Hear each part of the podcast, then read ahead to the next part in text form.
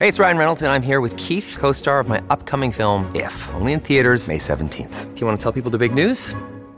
All right, I'll do it. Sign up now and you'll get unlimited for $15 a month and six months of Paramount Plus Essential Plan on us. Mintmobile.com slash switch. Upfront payment of $45 equivalent to $15 per month. Unlimited over 40 gigabytes per month. Face lower speeds. Videos at 480p. Active Mint customers by 531.24 get six months of Paramount Plus Essential Plan. Auto renews after six months. Offer ends May 31st, 2024. Separate Paramount Plus registration required. Terms and conditions apply if rated PG.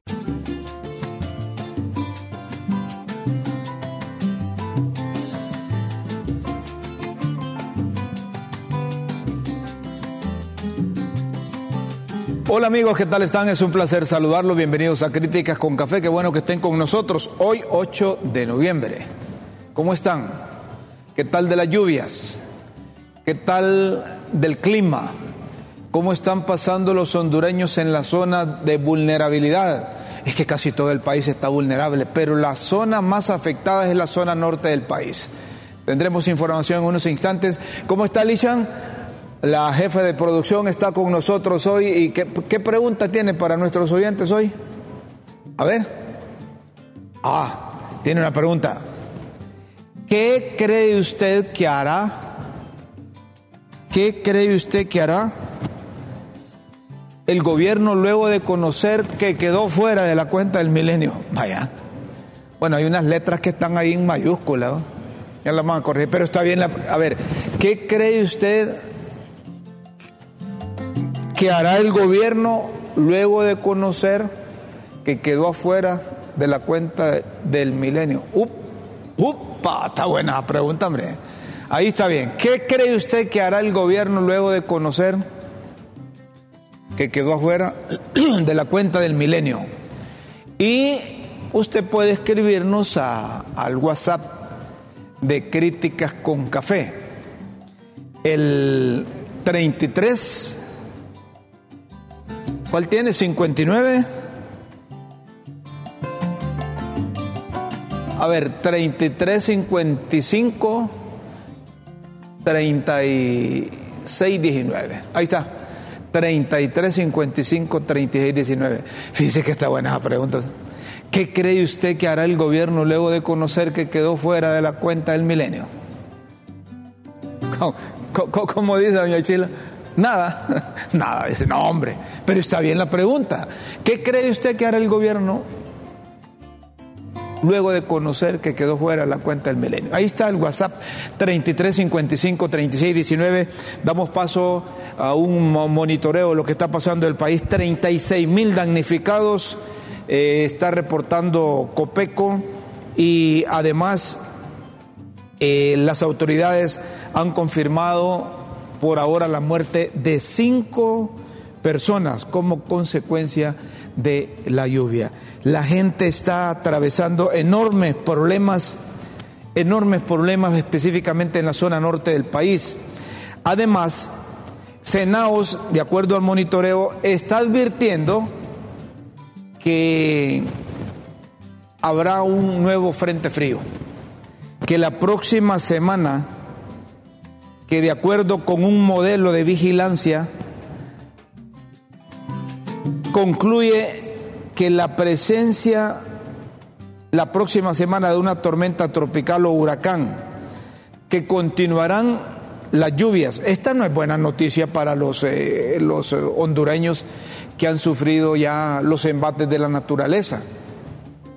Se les bordaron los ríos, quebradas, eh, muchos van a, a, perder eh, la, la eh, las cosechas y no solo eso, sino que ya hay daños, ya hay daños, por ejemplo, ahí en la zona de Marcala hay una falla geológica que se dio y deben tener mucho cuidado quienes circulan por la zona porque eh, seguimos en alerta, sigue lloviendo, quizás baje por la tarde o mañana, pero el, jueves, el viernes o el sábado vuelve la, vuelve la lluvia. Miren lo que ha pasado allá en, en, en, la zona de Marcala La Paz. Eh, Marcala La Paz. Allá por eh, Tutule también, yo, yo no sé si es esta misma falla, pero nosotros la, presentamos aquí en programas anteriores y advertíamos que en cualquier momento cedía y se vino. Y eso a medida que va aumentando la lluvia, va a seguir labrando, va a seguir labrando y entonces puede dejar incomunicada esa zona. Eh, miren ustedes si es un guindo eso, hombre, si es un, es un guindo esa cosa.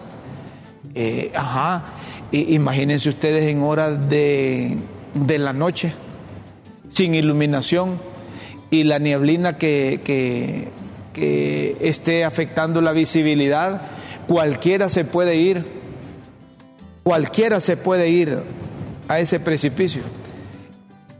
¿Y ahí qué pueden hacer? Ahí tendrán que construir una nueva carretera más pegado, si es que hay ahí, a la montaña. Y esto puede suceder también allá en la zona de, de del sur, ¿verdad? También, porque hay una falla, una falla geológica. Esto, es, eh, esto va a costar, va a costar la reparación porque eh, va muy lenta la reconstrucción vial en el país, va muy lenta. Eh, miren, pasan carros, de repente pueden pasar vehículos pesados y eso puede convertirse en un desastre puede convertirse en un desastre.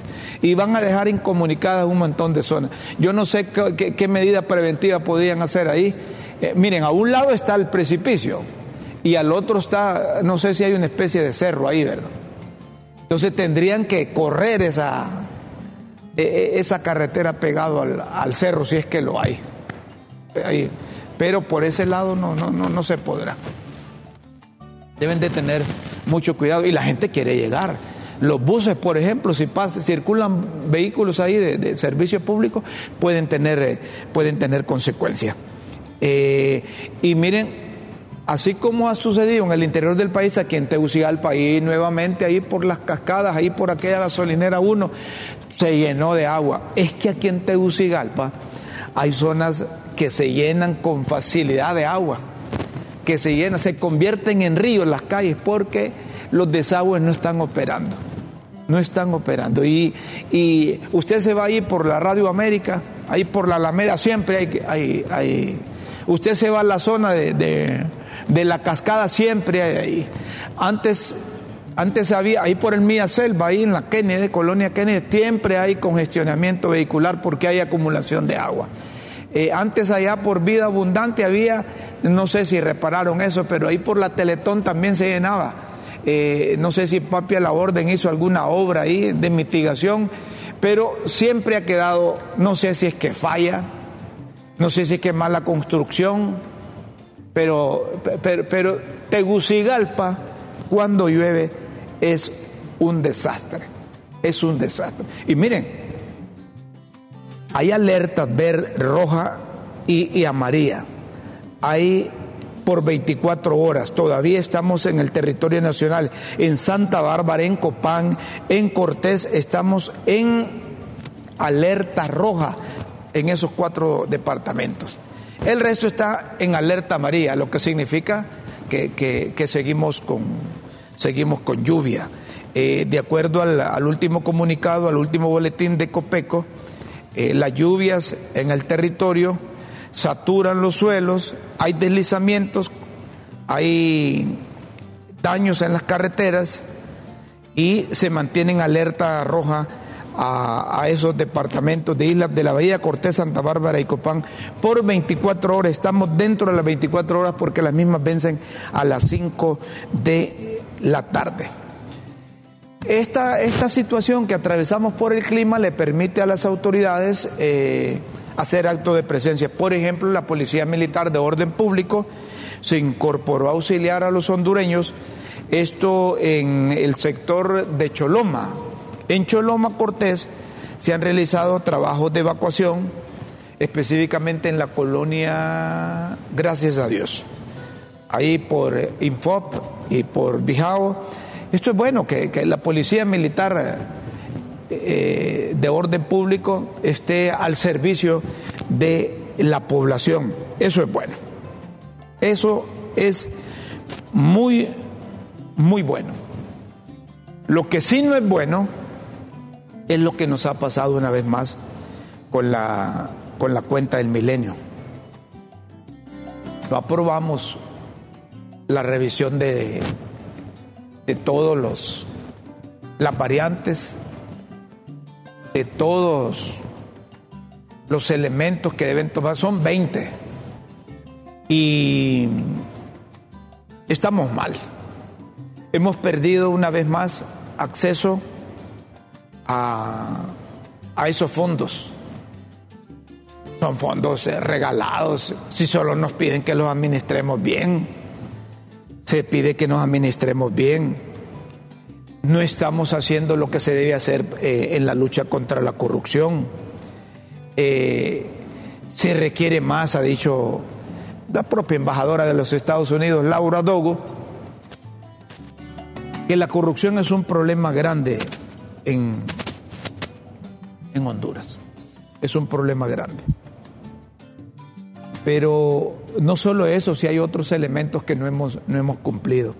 Por ejemplo, La Voz de América publicó en, en su cuenta que Honduras quedó excluida de la cuenta del desafío del milenio por noveno año consecutivo. Por noveno año consecutivo. Y, y saben ustedes por qué es que... ¿Quién fue el último gobierno que quedó con Mel? El último que pasó 2006, 2007 creo. Fue el último que estuvo. Después no cumplieron. 8, 9, vino el golpe, la sucesión o como le quiera llamar. Y, y nos, reventaron, como dicen los muchachos. Quedamos, quedamos hule. La incapacidad de controlar la corrupción es uno de los factores que ha dejado una vez más afuera a Honduras de los fondos estadounidenses. No aprobó 10 de los 20 indicadores necesarios para calificar. Entre algunos de los indicadores reprobados están los relacionados con el control de la corrupción, efectividad del gobierno, imperio de la ley, libertad de información, derecho y acceso a la tierra y tasa de inmunización. De acuerdo con el organismo estadounidense, Honduras ha tenido un retroceso del 18% en cuanto al control de la corrupción. 18% hemos retrocedido. La institución que selecciona solo a países de ingresos bajos y medianos bajos lo hace basándose en la clasificación otorgada por el Banco Mundial. El gobierno de Porfirio Lobo tampoco pudo obtener fondos. La cuenta del desafío del milenio estableció que las tarjetas de puntuación presentadas para asignar los fondos toman en cuenta esos 20 indicadores que miden el desempeño de la política de un país en las áreas de libertad económica, gobernar con justicia e invertir en las personas. El proceso de selección competitivo que determina qué países son elegibles para desarrollar un acuerdo de subvención de cinco años conocido como un pacto con la agencia. La cuenta del desafío del milenio para considerar un país debe aprobar primero al menos 10 de los 20 indicadores, incluidos el indicador de derechos políticos, libertades civiles y el indicador de control de corrupción. 25 de los 78 países para los que la cuenta del milenio creó tarjetas de puntuación aprobaron, mientras que 53 no lo hicieron. Nos ha llevado, así como dicen, nos ha llevado Judas. Nos ha llevado Judas con esto de la cuenta del milenio. Pero hay funcionarios que, que como gatos panza arriba se defienden. Si defiende. Mire,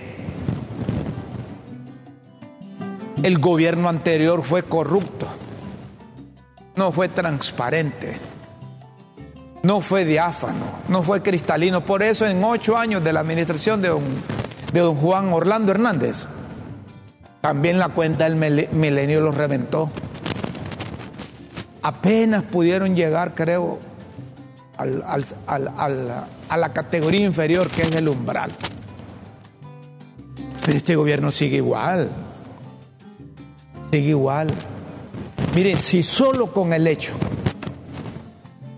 que evalúen a los funcionarios y que esas evaluaciones no las hagan públicas, sino que las esconden como que si fuese un secreto de Estado. Eso va en detrimento de la transparencia. El simple hecho, y aquí se lo dijimos, hombre, aquí en el programa, aquí se lo dijimos y les advertimos, que hayan elegido de forma irregular la junta directiva del Congreso, eso le está pasando también. Pero no solo eso, sino que dentro de la junta directiva del Congreso, luego les dicen desde Estados Unidos, miren, ahí tienen dos Angel, les cancelamos la visa, pero aquí se han hecho los locos. Y como dice el sargento del pueblo, parte sin novedad, eso también les está pasando factura. Que no se reunieron como 60 días o más en sesiones ordinarias en el Congreso. Eso le está pasando facturas al país. A ver, ¿quién de esos dos Angel, Russell o, o Casaña, Tomé o Casaña, le van a ayudar a Honduras con esos millones de dólares que llegan por la cuenta del milenio? A ver, ¿quién? Claro, ellos andan protegiéndose, si no del brazo de la justicia hondureña, del brazo de la justicia estadounidense. Y así hay otros, hombre. Eso no les interesa el país, no les interesa la nación y pasan hablando a nombre del pueblo, a nombre de la población, a nombre de la sociedad. Vamos a escuchar antes de, escuchar a un buen economista lo que dijo eh, Marcio Sierra. Marcio Sierra es presidente de la Comisión Nacional de Bancos y Seguros. Y él con otros funcionarios, incluyendo la presidenta de la República, viajaron a Estados Unidos. Y allá dijeron, hemos hecho esto, hemos hecho lo otro, hemos hecho lo otro. Y incluso Marcio Sierra dijo que eh, eh, en el año pasado Honduras iba a clasificar para la cuenta del milenio, porque habían hecho un montón de cosas. Esto es lo que dice Marcio Sierra, antes de escuchar, está con nosotros ya el, economista Ismael Cepeda, pero vamos a escuchar lo que dice Marcio Sierra en representación del gobierno, lo que argumenta, lo que, lo que sustenta el Ejecutivo del por qué nos han dejado fuera de la cuenta del milenio. ¿Cuáles son esas medidas que son anticorrupción? Nosotros venimos luchando contra la corrupción desde un punto de vista no solo eh, operativo, sino legal, con, con leyes en el Congreso. Por ejemplo, tenemos que, la primera, Memorándum de entendimiento firmado por el Poder Ejecutivo y Naciones Unidas para la Comisión Internacional contra la Corrupción y la Impunidad. El año pasado se firmó. Segundo, derogación de instrumentos legales que fueron aprobados para favorecer abuso de poder y la corrupción, ley de secretos, ley orgánica de sedes, ley de escuchas, coalianza, seguridad poblacional, ley de consejo de seguridad, entre otras la reestructuración de la Secretaría de Transparencia y Combate a la Corrupción. Ahora tenemos una Secretaría que no está de lujo, sino que está ejerciendo funciones para ver el control de corrupción. La derogación de fideicomisos dañinos al Estado, y el retorno a la caja única. ¿Saben lo que esto significa? ¿Saben lo que tomó hacer todas las medidas y llegar a arreglos con los bancos para poder cerrar todos estos fideicomisos que concentraban miles y miles de millones en diferentes cajas con los cuales contrataban directamente a a, empresas privadas sin pasar por la ley de contratación del Estado ni ningún proceso. Eso era corrupción y eso no se está haciendo ni se ha hecho durante todo el año pasado ni este año. Esas medidas no, no han sido tomadas en cuenta para hacer la evaluación anticorrupción. Ahí está la participación de Marcio Sierra en representación del Gobierno de la República. Eh, eh, un memorándum de entendimiento. Mandamos esta documentación. Miren, en cuanto a la transparencia y combate a la corrupción, no basta con decir que se está haciendo esto y lo otro. Hay que demostrar que se está, se está haciendo. Hemos invitado al economista Ismael Cepeda, que es un profesional de las ciencias económicas que conoce el tejimaneje, esta terminología que se usa en los Estados Unidos y la terminología que utiliza el gobierno de la República para justificar. Algo así como que, que, le echen la culpa a la cuenta del milenio que, que los dejó afuera, porque ellos han hecho lo suficiente. Le agradecemos, Ismael, que esté con nosotros. ¿Y usted qué piensa, qué, cree que, hará el gobierno de la República después de, de que les oficializaron, que quedaron afuera de la cuenta del milenio? Gracias por estar en Críticas con Café. Buenos días y bienvenido. Muy buenos días, sin duda siempre es un placer estar con usted y bueno, abordar temas de suma importancia como siempre lo hace. Creo que Cuenta del Milenio en estos momentos eh, sigue siendo un sueño. Eh, creo que eso define mucho los titulares de esta mañana eh, en los diferentes medios de comunicación. Tenemos ya más de 14, 15 años aproximadamente de que no accedemos a, a cuenta del milenio por no pasar algo que la metodología lo dice, que es el indicador de control de corrupción. Y que eso me lleva a decir que el gobierno actual tiene tres características o podríamos decir tres situaciones que, que la ha llevado a fracasar en cuenta del milenio. La primera es sin duda, bueno, muy difícilmente después de 12 años del Partido Nacional, en un año se va a poder revertir el deterioro institucional y creo que eso hay que mencionarlo, creo que eso es muy válido y, no estoy justificando el no aprobar o, estoy respaldando la gestión de, del gobierno actual, sino que es algo eh, real, es un hecho concreto, material, de que después de 12 años eh, no se iba a poder, pero eso me lleva a decir la segunda gran eh, característica o, o, factor, como usted lo quiera ver, que es la expectativa. Creo que igual ha pasado, pasó en campaña, igual pasó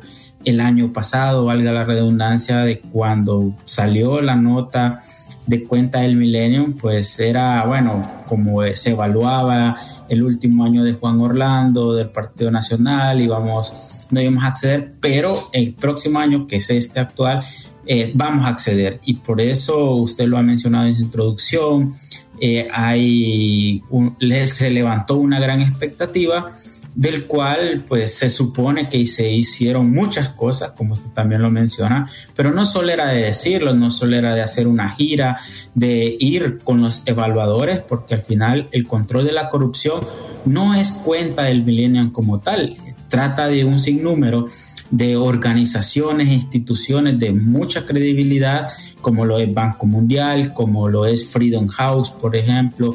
Eh, hay, por ejemplo, un indicador de, de, acceso a la tierra que lo hace BIDEM, que es una de las instituciones europeas con mayor credibilidad en temas de democracia, el mismo Fondo Monetario. Entonces, todos estos organismos eh, pues hacen varias evaluaciones y cuenta el milenio lo que recoge son esas ponderaciones y pues arrojan pues los, los, los valores de ciertos indicadores. En este caso el control de la corrupción pues eh, por mucho que se discurse, por mucho que se diga, eh, no pas aumentamos un poquito, que fue lo que me dijo la embajadora Lagra Dogu, de, bueno, sí se mejoró, pero muy poco, eh, del cual pues quedamos muy alejados para, para poder acceder. Y el tercer consideración, luego de, haber levantado mucha expectativa, es que sin duda el gobierno debe de decidirse a, qué bando realmente se va a ir.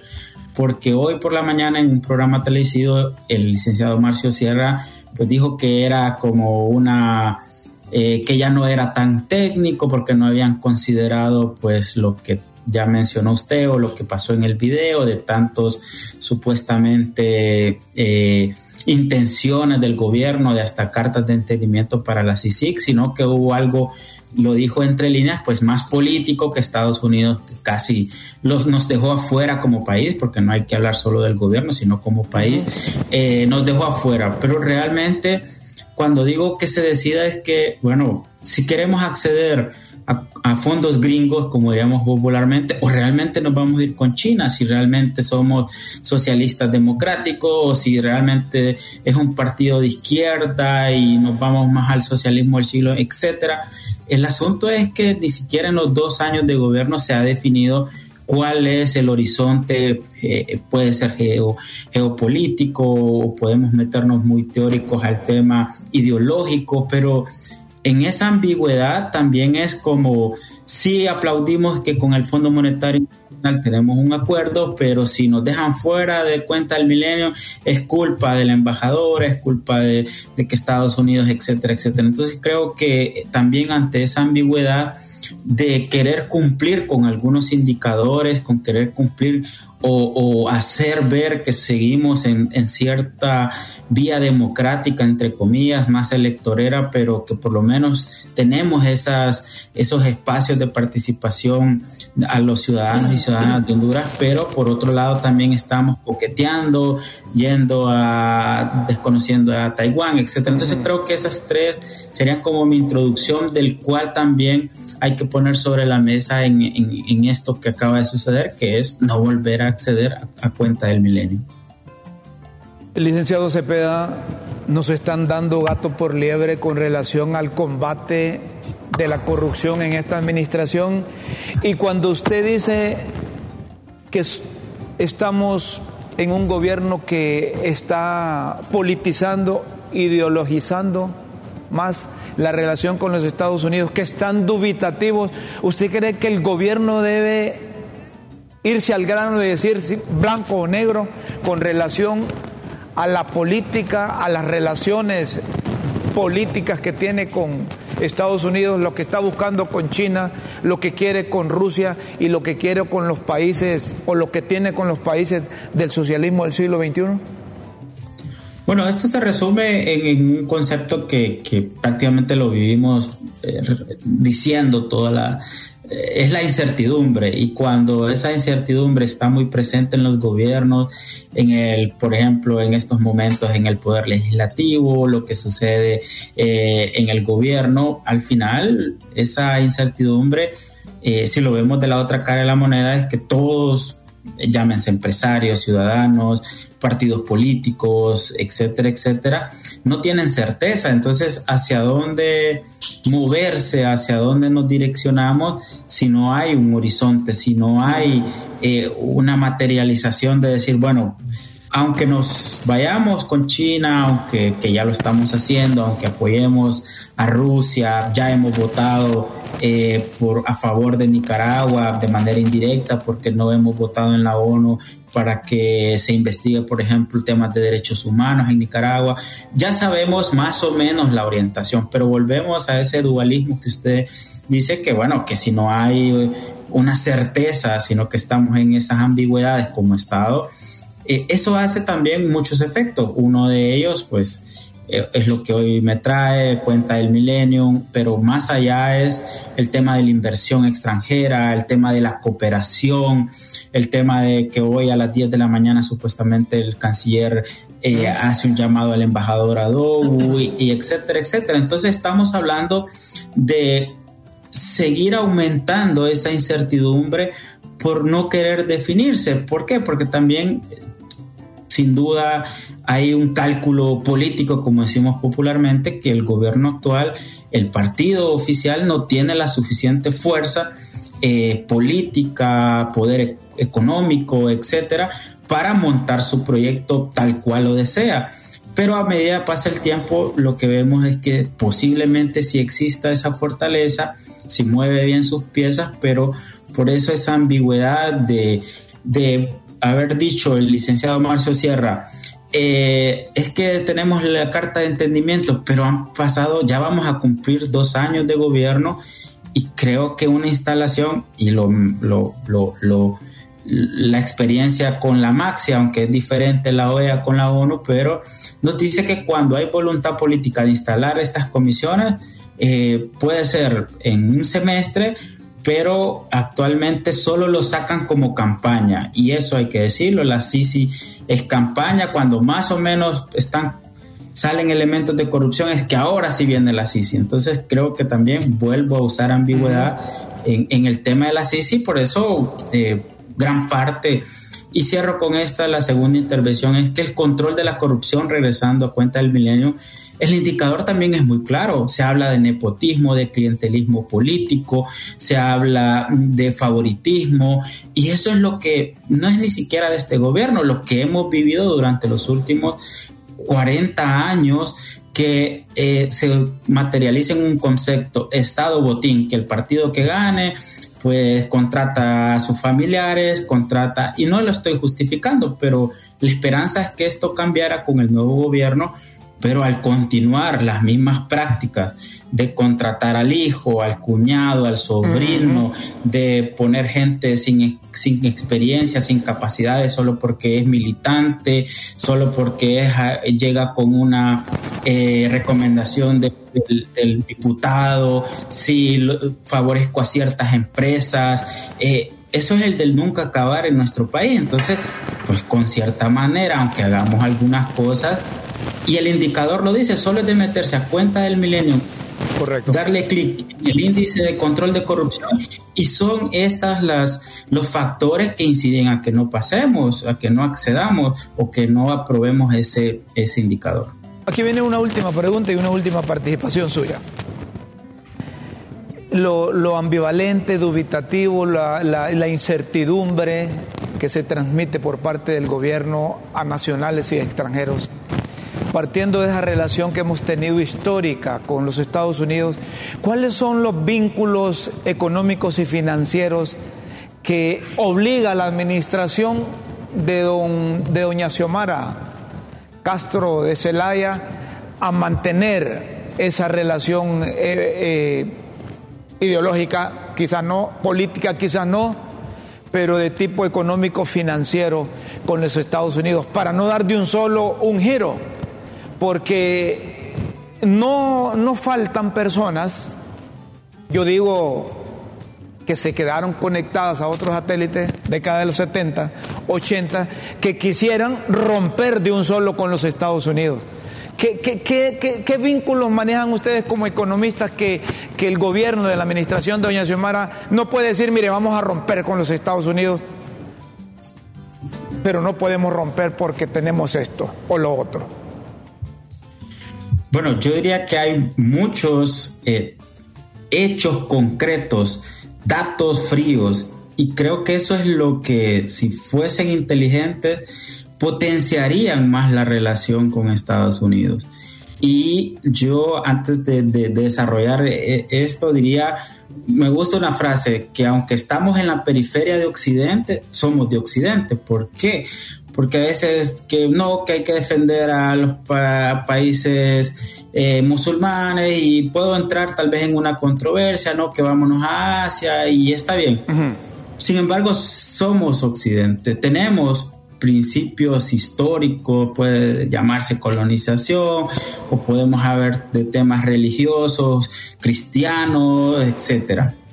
Y ahora los datos concretos, eh, más allá de lo político, histórico, eh, voy a mencionar varios, que es lo que nos amarra, vamos a decir, o lo que al final, tema geográfico, dónde estamos ubicados, quién es nuestro principal socio comercial, dónde están nuestras, eh, por ejemplo, otro dato, el tema de exportaciones, es México, Centroamérica, eh, Estados Unidos, y con una balanza comercial, pues no es positiva, pero en comparación con China, que importamos más de 2 mil millones de dólares, pero exportamos apenas como 20 millones, eh, esa es una diferencia, abismal.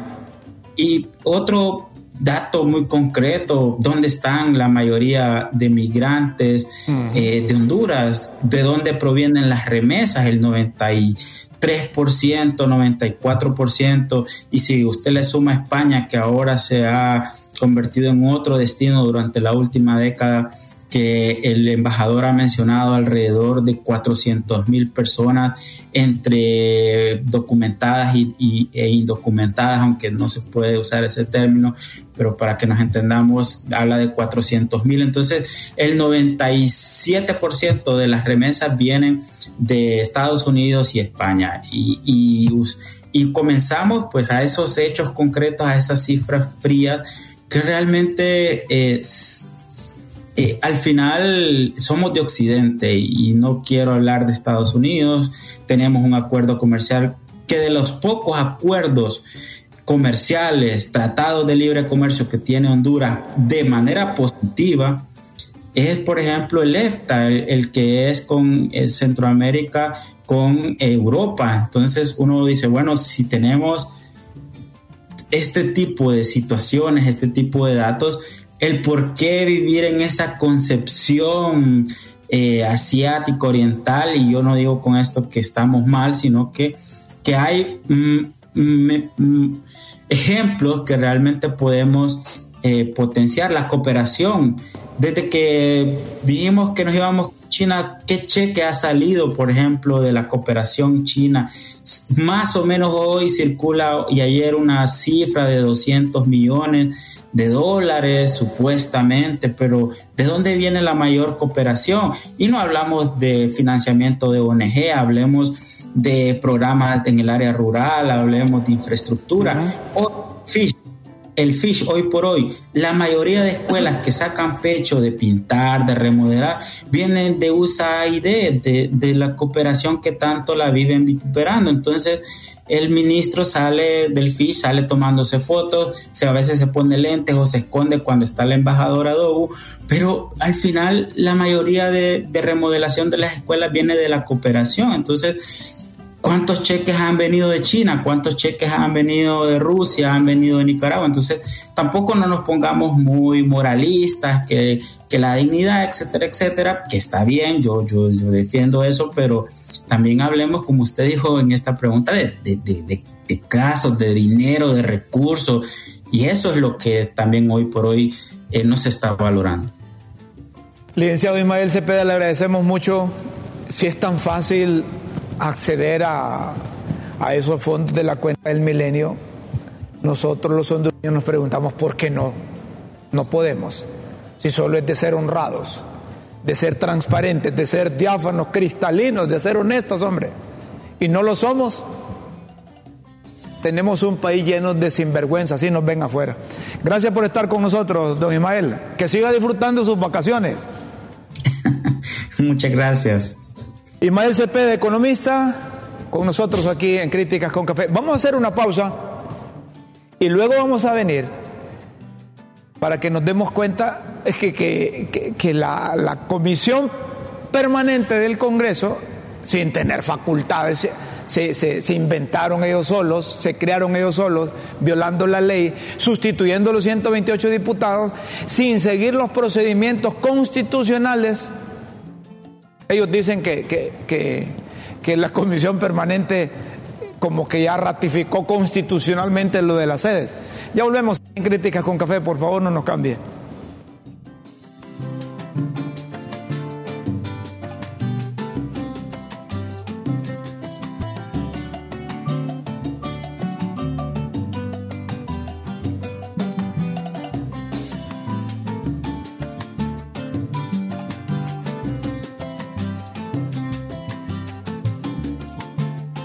Seguimos, señoras y señores, en críticas con café. Claro, hombre, el pacto de impunidad también impidió el acceso a la cuenta del milenio.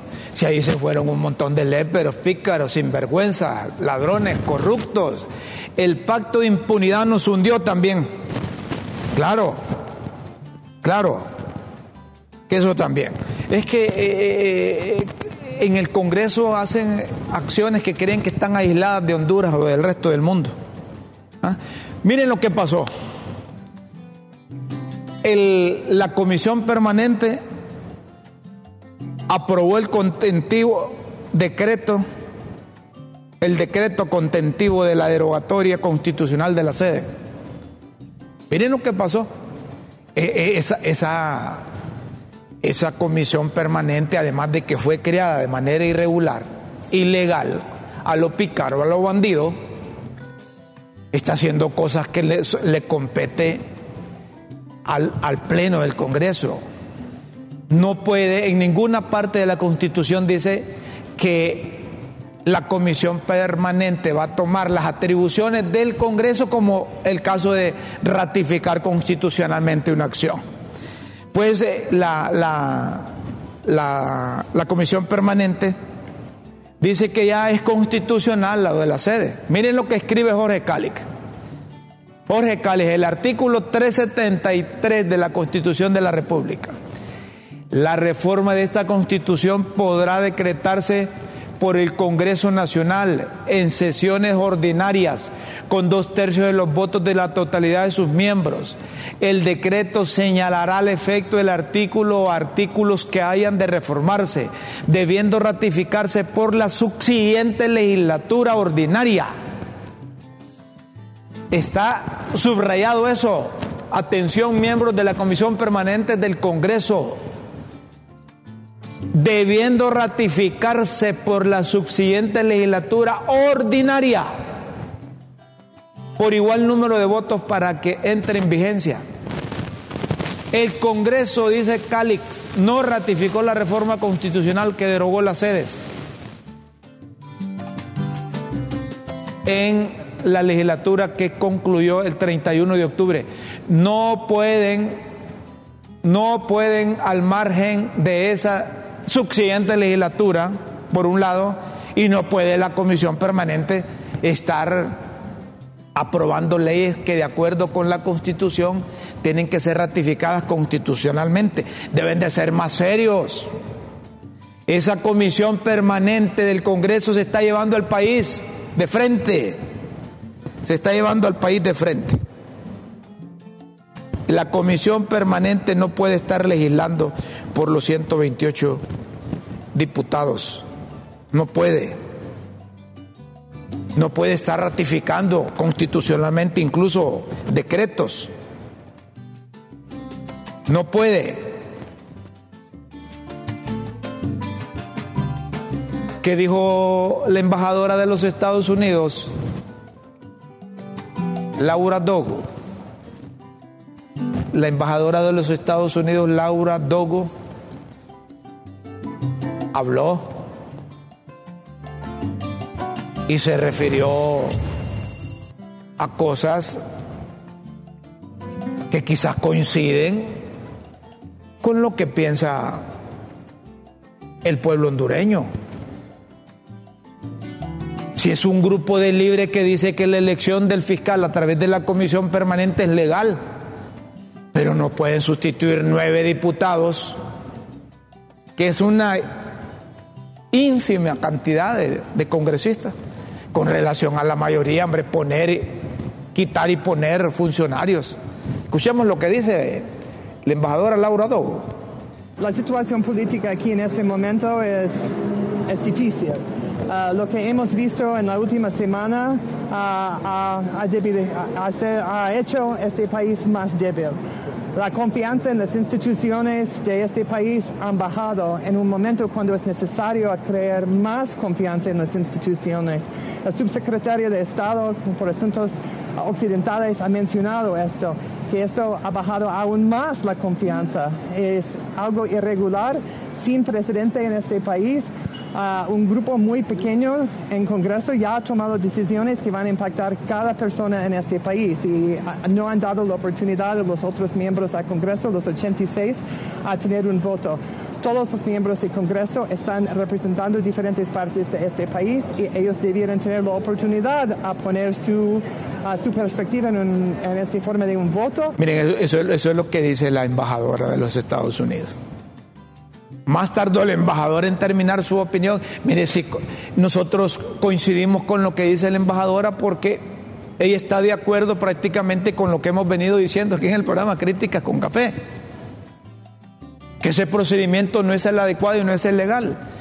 Y la mayoría de los hondureños creen que la comisión permanente mal establecida no puede sustituir las funciones del Congreso, hombre, de los 128 diputados.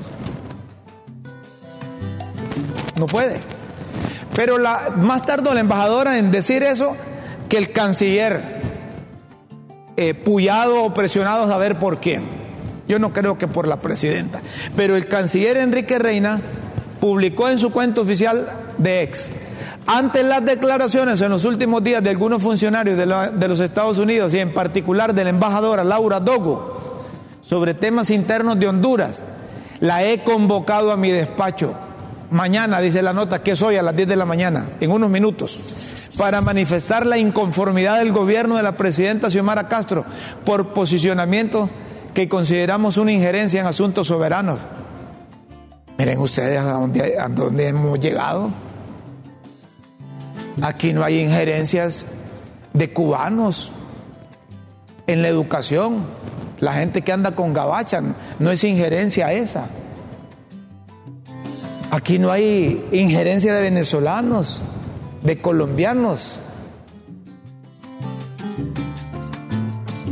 ¿Cómo dice que deberían de haber? Catrachos, catrachos, ¿y eso? Grupo de catrachos que se solidarice con la embajadora. Puede ser. Miren lo que dice Tony Zambrano, el, el jefe de la bancada del Partido, del partido Nacional en su cuenta oficial de ex. La arrogancia y la soberbia se les va a terminar pronto. Ya el pueblo les está dando a conocer de manera contundente que ustedes están quedando solos.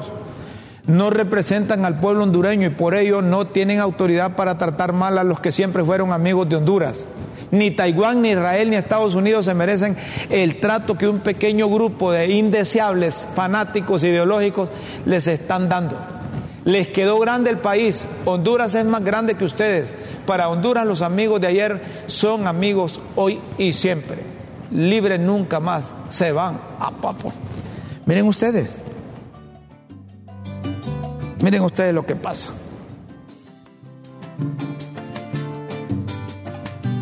Fíjense que Mayra Navarro, cambiamos de tema, la colega periodista amiga y ex compañera aquí de Críticas con Café, va a presentar eh, va a presentar dos libros. Mayra Navarro va a presentar dos libros. Y, y en esos libros escribe testimonios y escribe relacionado con cómo los periodistas, los reporteros son exitosos. Va a celebrar 45 años, ¿verdad?, de el ejercicio periodístico y le publican en el diario La Prensa una entrevista en donde cuenta que la secuestraron en un vuelo. Informé como periodista y rehén. La la presentación de los libros la hará Mayra en, en el Colegio de Periodistas de Honduras. Exactamente será el, el 21 de noviembre, el martes, a las 10 de la mañana. Gracias Mayra por invitarnos. Eh, no te prometemos porque estamos eh, eh, en las actividades nuestras, pero que tengas éxito con la presentación de esos libros. Y, desde ahorita me apunto para comprarte uno. Quiero ser el primero que, lo compre. Eh, autografiado, ¿sí? Autografiado. Y dice Raúl que te va a comprar otro también. El arte de contar historias. Mayra Navarro, miren qué bonito.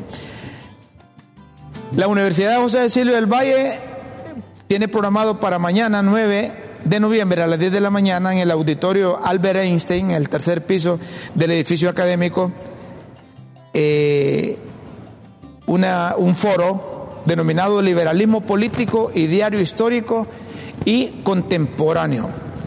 Estará Guillermo Muné, invitado especial, que es un abogado, secretario de Derechos Humanos, género de igualdad de oportunidades, la Asociación de Docentes de la Universidad Nacional del Litoral Federada y CONUDE Histórica. Estará Carlos Calix, que es panelista, Pica Martel y la abogada decana de la Facultad del Posgrado de la Universidad José Silvio del Valle, Sandra Ponce, será la moderadora. Mañana jueves en el auditorio Albert Einstein, tercer piso, edificio académico de la Universidad José Cecilio del Valle. Están invitados como están invitados también a continuación a escuchar las pildoritas de la tribuna en Críticas con Café. Las pildoritas de la tribuna en Críticas con Café.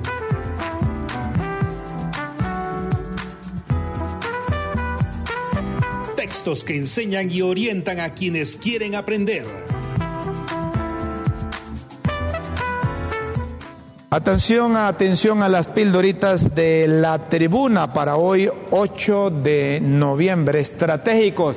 No creo el mensaje de una amiga defensora de los derechos humanos que esa referencia aplica a quien ni remotamente ha perdido sus talentos estratégicos, dichos por quien nunca los ha tenido. Estratégicos. No creo el mensaje de una amiga defensora de derechos humanos que esa referencia aplica a quien ni remotamente ha perdido sus talentos estratégicos, dicho por quien nunca los ha tenido. Ah, papo. Hay que darle tiempo para interpretar bien a quién, quién lo dijo y a quién va dirigido. Caravanas, miles de migrantes de las caravanas más numerosas que ha salido este año de la frontera sur de México dedicaron este martes una vigilia. Niños, los niños se cansan, hay mujeres embarazadas. Le pedí a Dios, imploraba una migrante en sus oraciones que les abra el corazón a ellos. Quesos, allá me dedicaba a vender quesos. Prosiguió, me amenazaron. Si no daba una cantidad de dinero me iban a matar. Me decidí venir porque a mi papá lo mataron. ¿Mm? Café, Honduras, el mayor productor de café de Centroamérica, exportó el pasado octubre un volumen en un 40% menor del primer mes de la cosecha. China, menos mal que los exploradores que fueron a China que colocaron contratos allá a ver si les compensa las pérdidas en exportaciones y los que no colocaron en otros países. Sedes, ya ven que pérdidas, ya ven que pérdidas de unos, ganancias de otros. Como no hubo cierre de las sesiones ordinarias en el Congreso Nacional, el decreto que derogaban las sedes no se ratificó. Vamos a finalizar con cachinflín. Muchos de esos males que pasan pronosticando, como lo de disolver el Congreso o convocar constituyentes, hasta ahora los vaticinios les han salido cachinflín. Muchos de esos males que pasan pronosticando, como lo, lo de disolver el Congreso Nacional, no hombre, hay que cambiar esa junta directiva, legalizar la junta directiva y quitarles atribuciones a la comisión permanente o convocar constituyente hasta ahora los vaticinios le han salido cachinflín. Aquí dejamos las pildoritas, señoras y señores. Si ustedes quieren seguir leyéndolas e interpretar entre líneas su verdadero significado, solo ingresen a www.latribuna.hn. Edición de Las Pildoritas de la Tribuna en Críticas con Café. Todo por Honduras. Señoras y señores, aquí Alicia, la productora, me está diciendo, Alicia Mayorga Correcto, me está diciendo que ya no hay tiempo. Que nos tenemos que ir. Ah, ¿quién está allá también? Luis Flores, está Luis Flores, Alicia Mayorga. Qué, rápido se fue el programa hoy. Ahí los mensajes. Los mensajes. Rapidito leemos los mensajes, Alicia, antes de irnos. Los mensajes, ¿hay mensajes o no hay mensajes? A ver, a ver, ¿qué dicen los mensajes? La fuerza ejército, no hombre, si hay. La fuerza ejército, no, no, dejamos esos mensajes para mañana. Los dejamos. La fuerza de es la última y la primera opción del pueblo para proteger a la democracia. Ojo, ojo, con la elección de la nueva cúpula militar, miren ustedes, dejamos los mensajes para mañana, nos comprometemos. ¿De acuerdo? Vaya pues, nos vamos. Con Dios siempre en vuestras mentes y en nuestros corazones. Disfruten la mañana, disfruten la tarde, disfruten la noche. Adiós, adiós, adiós.